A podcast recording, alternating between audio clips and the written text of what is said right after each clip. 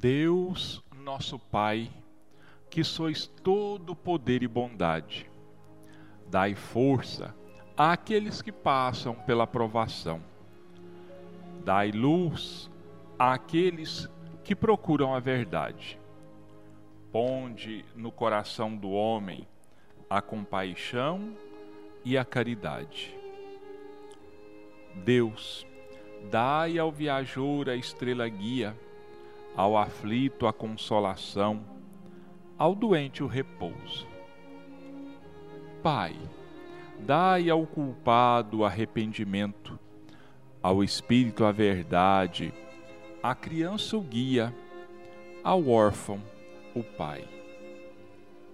Que a vossa bondade se estenda sobre tudo que criastes.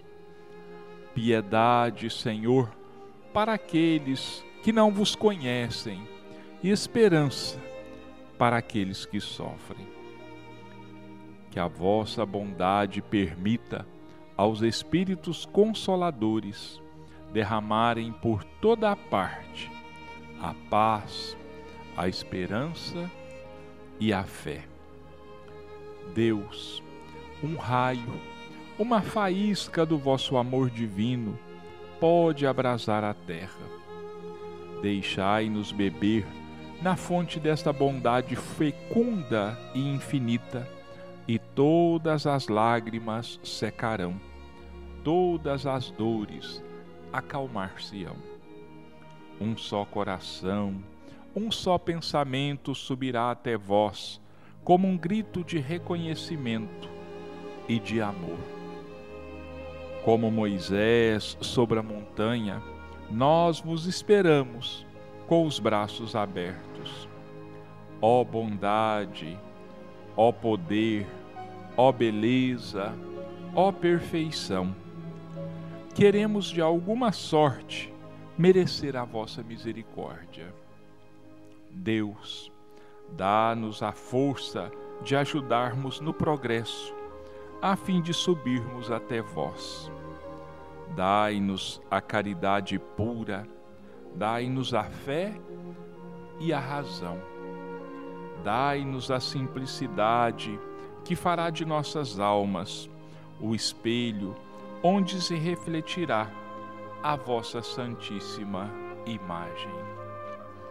Com esta prece, nós abrimos o nosso programa de hoje, Espiritismo em seu lar, rogando a Deus e a Jesus que dispensem a cada um de nós as suas bênçãos, a sua luz, a paz e a harmonia a todos nós. Que as palavras, os ensinamentos e os convites de Jesus consolem as nossas almas e os nossos corações, auxiliando a cada um de nós para que possamos ir abolindo aos poucos o orgulho, o egoísmo, a vaidade, a intemperança, que nós possamos ir nos transformando pouco a pouco e que assim seja. Continuando com o estudo do capítulo 10, Bem-aventurados os misericordiosos, nós estamos trabalhando aqui, comentando as instruções dos Espíritos. Hoje nós vamos ler duas mensagens intituladas A Indulgência. José, Espírito Protetor, Bordeaux, 1863.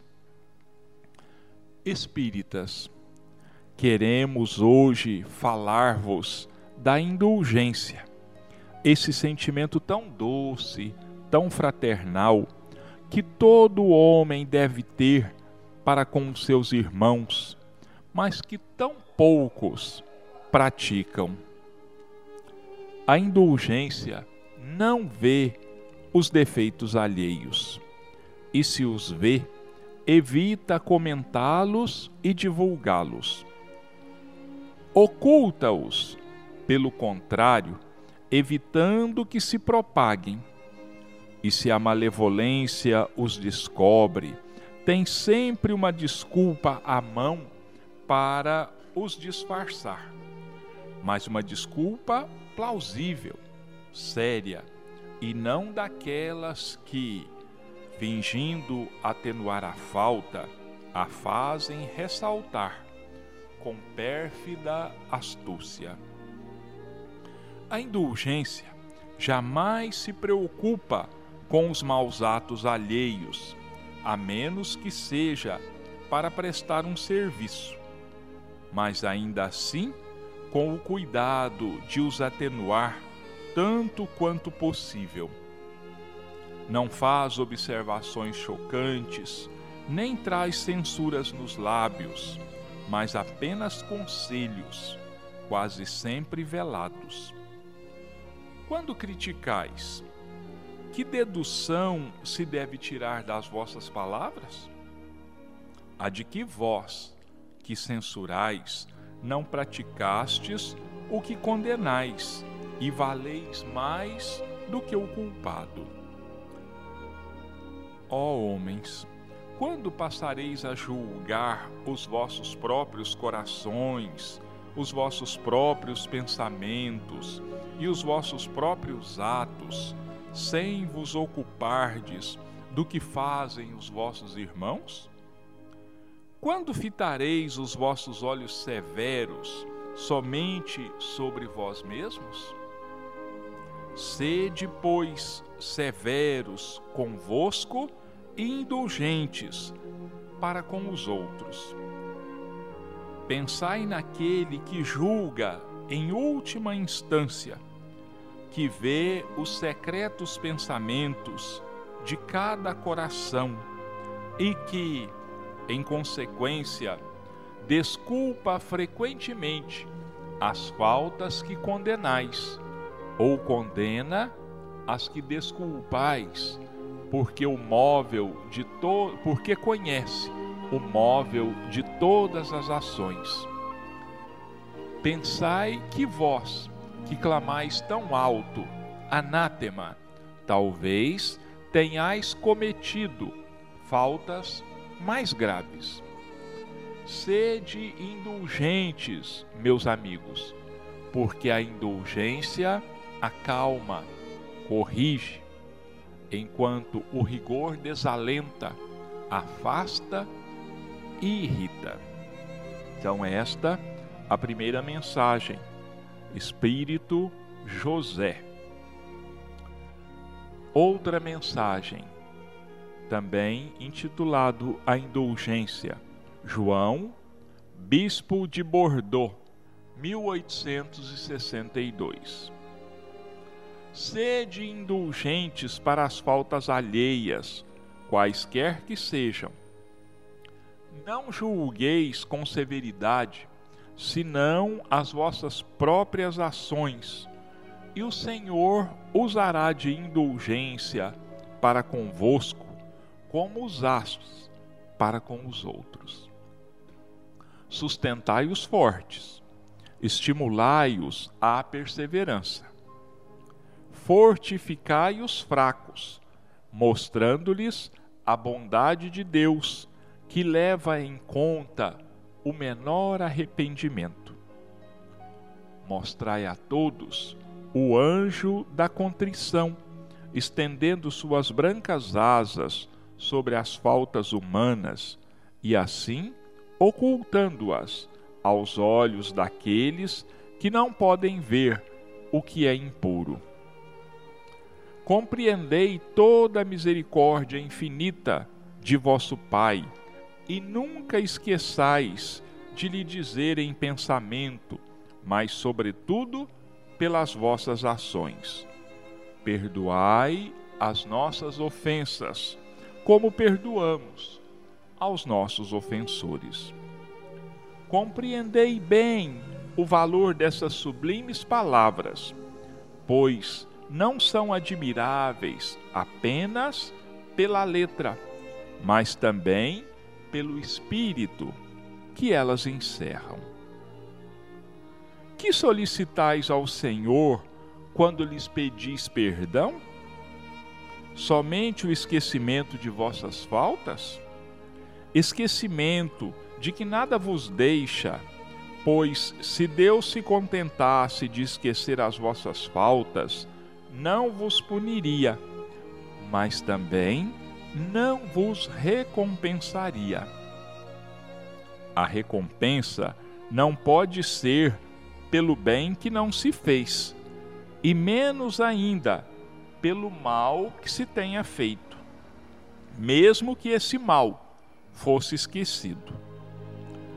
Pedindo perdão para as vossas transgressões, pedis o favor de sua graça, para não cairdes de novo, e a força necessária para entrardes numa nova senda, numa senda de submissão e de amor, na qual podereis juntar a reparação ao arrependimento.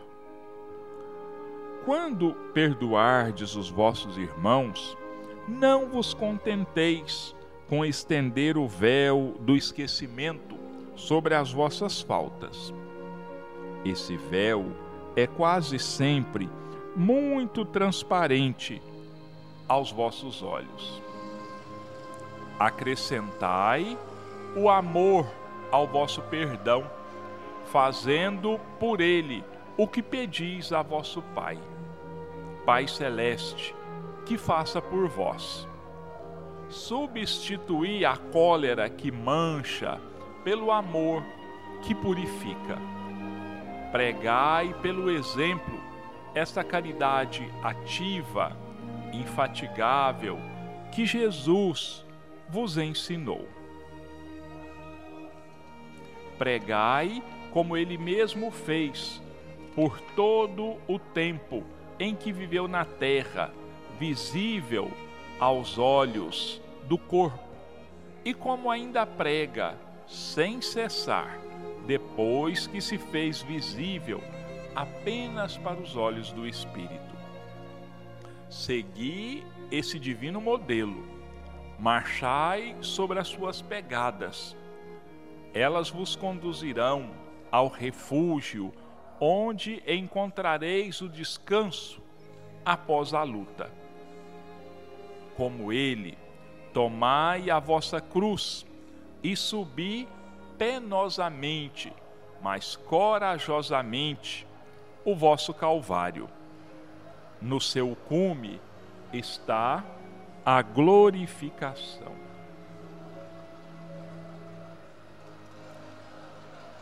Indulgência o que significa indulgência? Significa complacência, misericórdia, perdão, boa vontade, amor.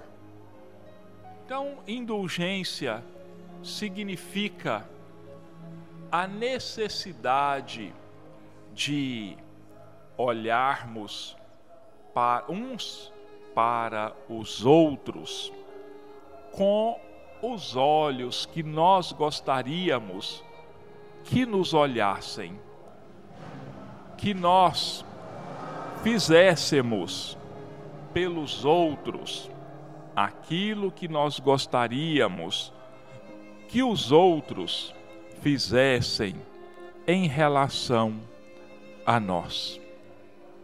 O indulgente o verdadeiro indulgente, ele tem olhos de bondade, ele tem palavras que elevam, que sustentam, que alegram, que abençoam, e não críticas que rebaixam, que machucam, que magoam.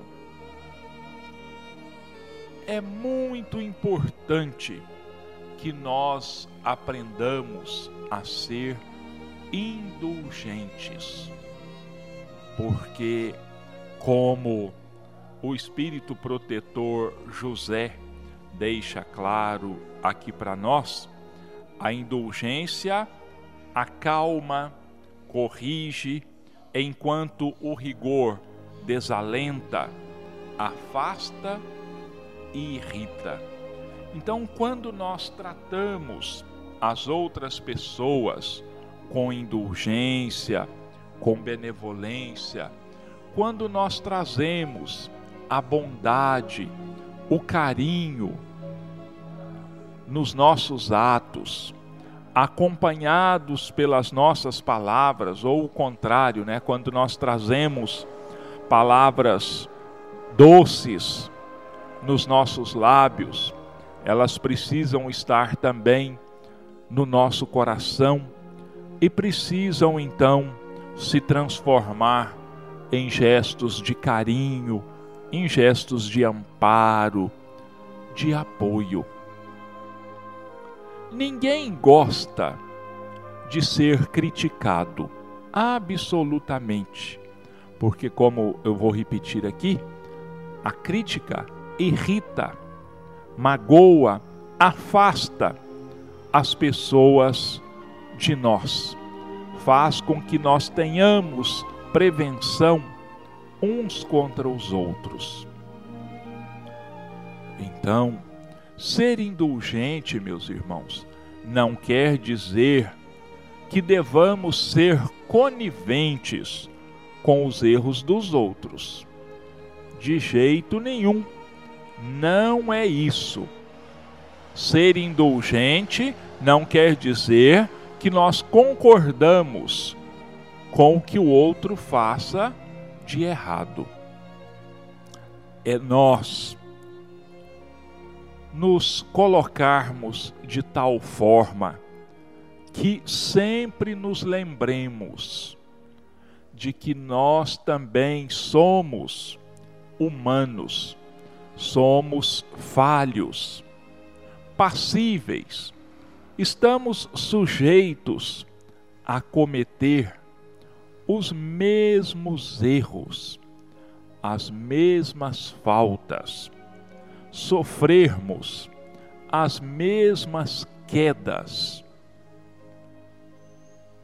E temos de tomar cuidado para que as nossas quedas e os nossos erros ainda não sejam muito maiores do que os cometidos pelos nossos irmãos. Quando percebermos alguém em erro, vamos olhar de uma forma que ele não se sinta absolutamente humilhado, pego em falta. Vamos disfarçar Vamos fingir que não notamos. E se por acaso nós acharmos que seja necessário aconselhar aquela pessoa, alertar aquela pessoa sobre os seus erros e as suas consequências, nós devemos abordar esta pessoa com muito tato, com muito jeito, para que, mais uma vez eu digo, nós não a humilhemos. Jesus nunca, nunca humilhou a ninguém. Jesus nunca criticou a ninguém. Jesus combatia o erro. Jesus combatia o pecado, não o pecador. E por que que Jesus combatia o pecado e não o pecador? Porque como maior psicólogo que já passou pela terra, conhecedor do passado, do presente, do futuro. Ele lia e ainda lê nas nossas almas, como nós lemos num livro aberto. E sabia que se nós ainda não sabia que nós não éramos melhores e ainda não somos melhores, porque nós ainda não aprendemos como sermos melhores, como crescermos espiritualmente.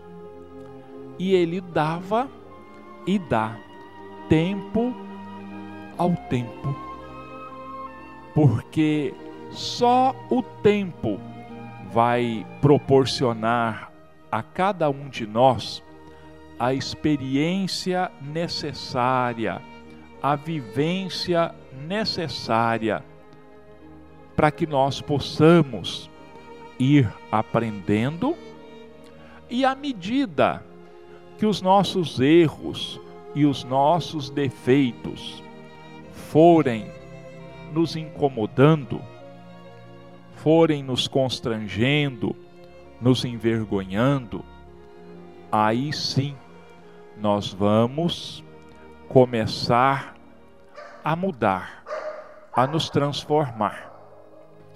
Quando nós passamos por uma dor física, uma dor de dente, uma dor de cabeça, uma dor muscular qualquer, isso nos incomoda e nós vamos buscar alívio, nós vamos buscar o remédio, o medicamento que contribua para diminuir ou mesmo fazer desaparecer aquelas dores. A mesma coisa acontece com os nossos defeitos morais e espirituais. Nós ainda não mudamos, porque ainda não percebemos que estamos errando, que estamos pisando em falso. E se estamos errando, se estamos pisando em falso, se ainda não aprendemos, se ainda não acordamos para a necessidade de mudar, por que, que nós vamos querer que o outro já tenha acordado? Que já tenha dado início à sua transformação? Então, por que criticar? Por que que nós vamos apontar lama, sujeira no outro, se nós somos lama e sujeira da cabeça aos pés? E quando a gente critica alguém, o espírito José ali, o espírito protetor José, ele chama a nossa atenção. Quando nós criticamos alguém, o que é que nós deveríamos estar passando? Que nós somos melhor que ele, que nós não estamos sujeitos às mesmas quedas que eles estão, que eles estão sujeitos. E qual de nós é vaidoso, orgulhoso, soberbo, a ponto de se julgar infalível, a ponto de, de se julgar melhor que o outro? Jamais, nunca o que nós devemos ser, acima de tudo, é indulgentes. É isso, misericordiosos. Entendermos que somos humanos e que, se estamos todos sobre a terra, no mesmo caminho, na mesma situação, estamos sujeitos às mesmas vicissitudes, às mesmas quedas, aos mesmos embaraços que os outros. Nós precisamos, sim, buscar sustentar os fortes para que eles continuem caminhando firmes na sua mudança, na sua transformação. E precisamos também auxiliar os fracos, aqueles que ainda caminham na escuridão, que afinal de contas também é o mesmo caminho que nós estamos trilhando. Então nós precisamos, podemos aconselhar sim, devemos ajudar sim.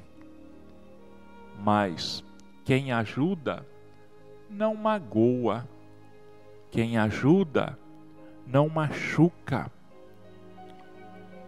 Quem ajuda cura feridas e não abre feridas.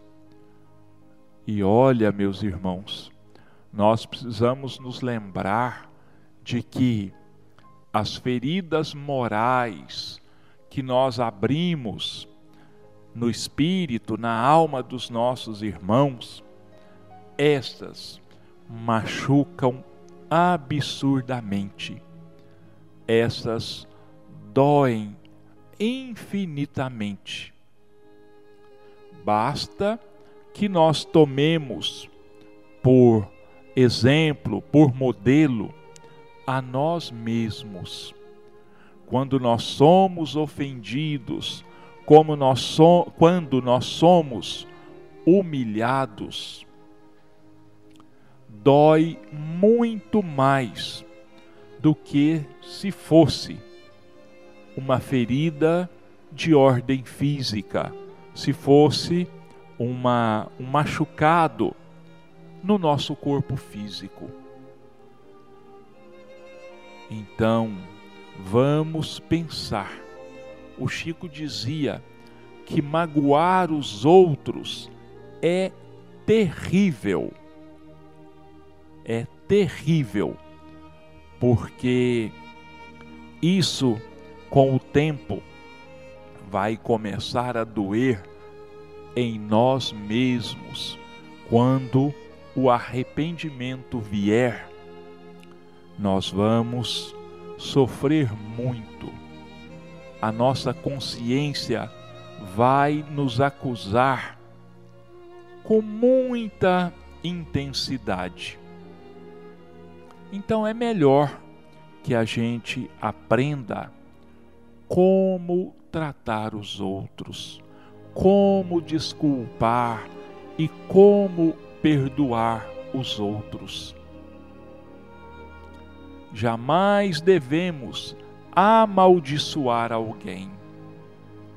Jamais devemos dizer assim: Fulano tem o que merece.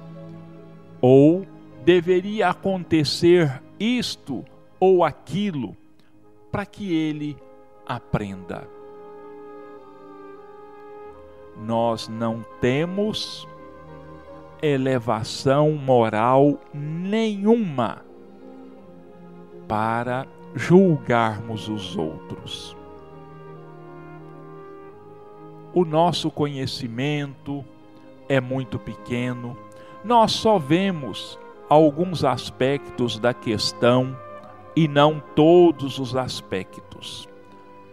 Então, meus irmãos, vamos abdicar, vamos deixar de lado esse hábito tão negativo de julgarmos os outros, de querermos dirigir a vida dos outros. Tem alguém infinitamente mais capacitado, mais sábio, mais misericordioso, mais indulgente do que nós. Deus. Porque Deus, os Espíritos nos orientam, muitas vezes desculpa, desculpa aquilo que nós julgamos uma grande falta e condena muitas vezes aquilo que nós pensamos ser apenas uma falta leve, apenas um escorregão, quando na verdade é uma queda de grande altura. E olha, meus irmãos, esse hábito negativo, esse vício que nós temos de julgar os outros é terrível. É terrível. Porque, volto a dizer, nós mal, mal conseguimos ajeitar a nossa vida. Nós mal, mal conseguimos levar uma vida mais ou menos em se tratando de termos morais e espirituais. Nós somos cegos, meus irmãos, verdadeiros cegos. E o que que Jesus disse sobre um cego querer guiar outro cego? Ambos cairão no fosso. Quer dizer, todos serão culpados dos mesmos erros. E aquele que quiser impor o seu ponto de vista ainda vai ser considerado com maior nível de culpa ainda. Então vamos aprender. Já passou de hora de nós abrirmos os olhos. Olha aqui. Vou ler um trecho aqui do da, da primeira mensagem. Ó oh, homens, quando passareis a julgar vossos próprios corações, os vossos próprios pensamentos e os vossos próprios atos, sem vos ocupardes do que fazem os vossos irmãos? Quando fitareis os vossos olhos severos somente sobre vós mesmos? Vamos voltar esses olhos severos vamos voltar essa indignação sobre nós mesmos. Vamos nos analisar friamente. Vamos pensar e agir como os Espíritos têm nos orientado. Vamos analisar o que nós fazemos, o que nós falamos, o que nós deixamos de fazer e vamos analisar isso do seguinte modo: se eu visse alguém falando ou fazendo, vivendo, convivendo, agindo como eu estou agindo. O que eu pensaria desta outra pessoa? Como eu reagiria diante disso, se isso fosse, se eu visse isso em outra pessoa? Qual seria a minha maneira de pensar? Como eu enxergaria isso? Como correto? Como algo que é condenável, que tem necessidade de se transformar? Olha, meus irmãos, Deus não tem dois pesos e duas medidas. Se eu olho no outro e vejo que está errado ele fazer e agir daquela forma, se eu fizer, se eu agir da mesma forma, eu estou cometendo o mesmo erro. Porque o erro não está em quem está agindo, mas como se está agindo. Então não importa quem seja, certo é certo, errado é errado. É isso que nós devemos ter 24 horas por dia em mente que errado é errado, não importa onde, quando ou quem pratique o erro, é errado. Assim como o certo, o correto, onde, quando, quem seja, se tiver certo, é certo em qualquer época, é certo em qualquer lugar. Mas se estiver errado, é errado em qualquer época e em qualquer lugar. Nós vamos agora passar para a segunda parte do nosso, dos nossos comentários. Nós vamos é, examinar agora o capítulo 38 do livro Rumo Certo. Capítulo 38 tem o título de Verdade e Amor efetivamente todos nos dirigimos para a verdade suprema, que é a luz viva. Mas, até lá, de quantas lições careceremos para nos desvencilharmos da sombra? E, a fim de aprendermos o caminho certo para as realidades eternas, só o amor pode tutelar-nos com segurança.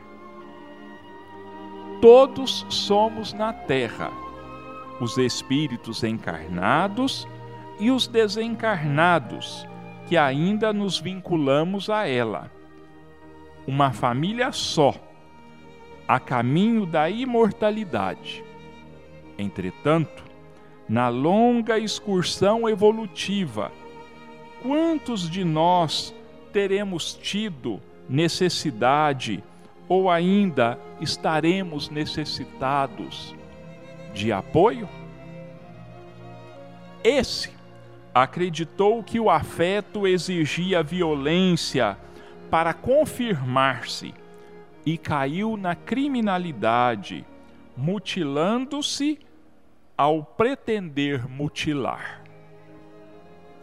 Aquele se admitiu suficientemente forte para oprimir os destinos alheios e estirou-se nos excessos do poder, destrambelhando o cérebro e gastando tempo vasto em moléstia e recuperação. Outro assumiu débito enorme, escravizando-se a situações complexas, das quais despenderá laborioso esforço para sair.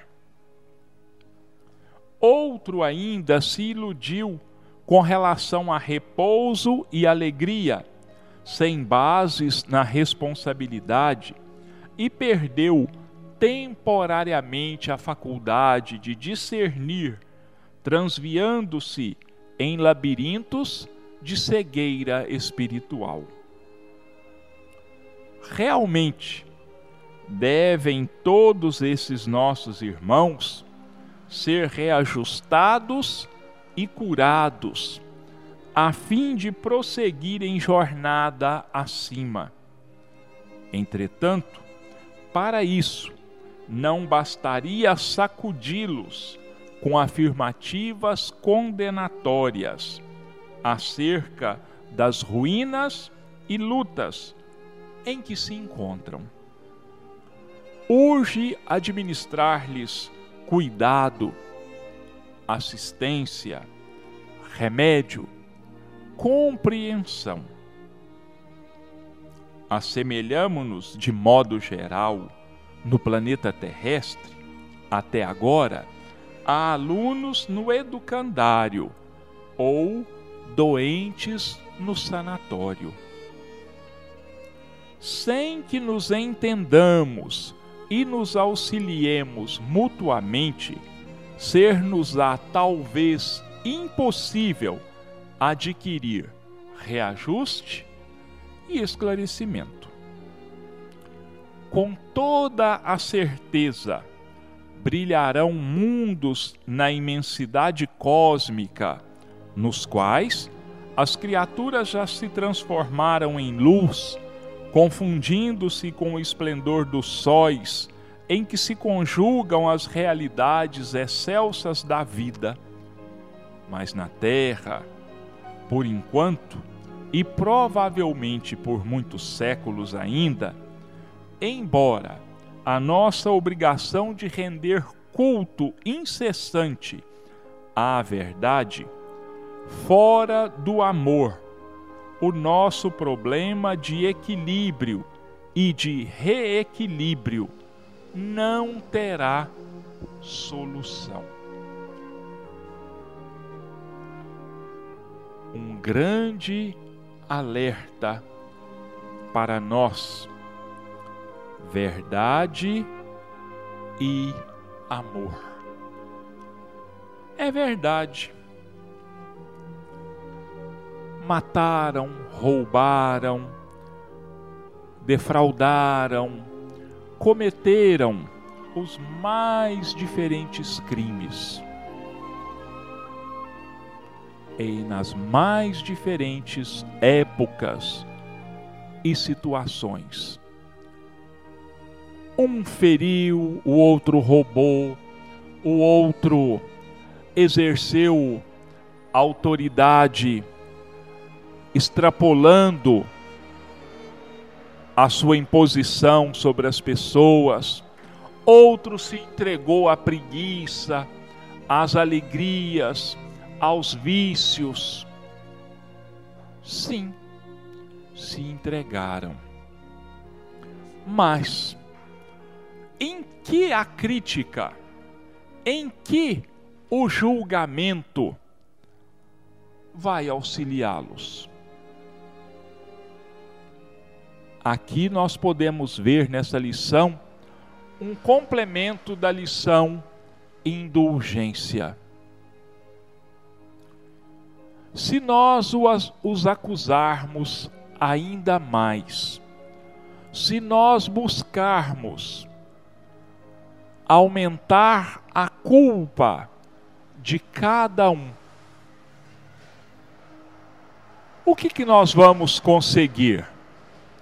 revoltá-los ainda mais, fazê-los desacreditarem da bondade e da misericórdia divina. E vejamos, nossos irmãos, olha aqui, vamos ler um trechinho aqui. Olha. Um, esse acreditou que o afeto exigia violência para confirmar-se. Aquele se admitiu suficientemente forte para oprimir os destinos alheios. Outro assumiu débito enorme, escravizando-se a situações complexas. Outro se iludiu com relação ao repouso e à alegria. Esse, aquele, o outro mas esse, aquele, o outro, podemos ou pode ser que sejamos nós mesmos, que estejamos na mesma situação. A diferença é que ainda não conseguimos enxergar.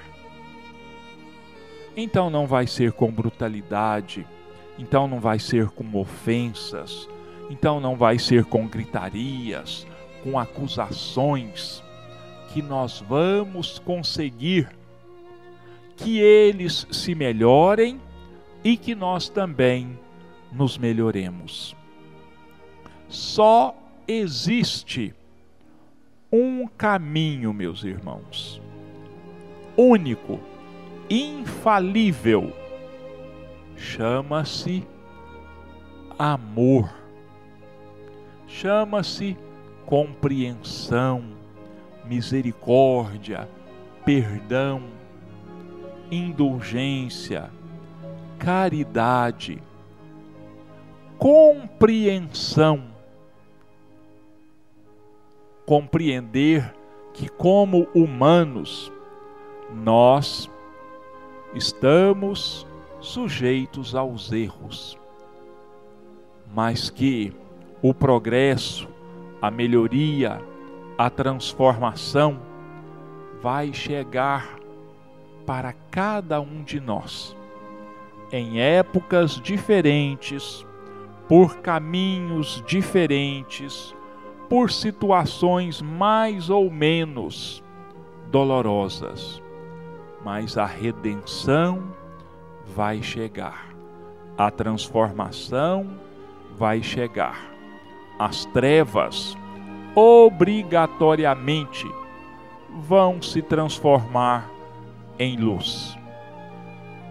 A partir do momento em que nós quisermos nos transformar, que nós sentirmos necessidade, que a nossa consciência apontar, descobrir para nós o que há de errado e apontar para nós o caminho da transformação que se chama amor. Fica aqui os nossos agradecimentos a Deus, a Jesus, a espiritualidade amiga.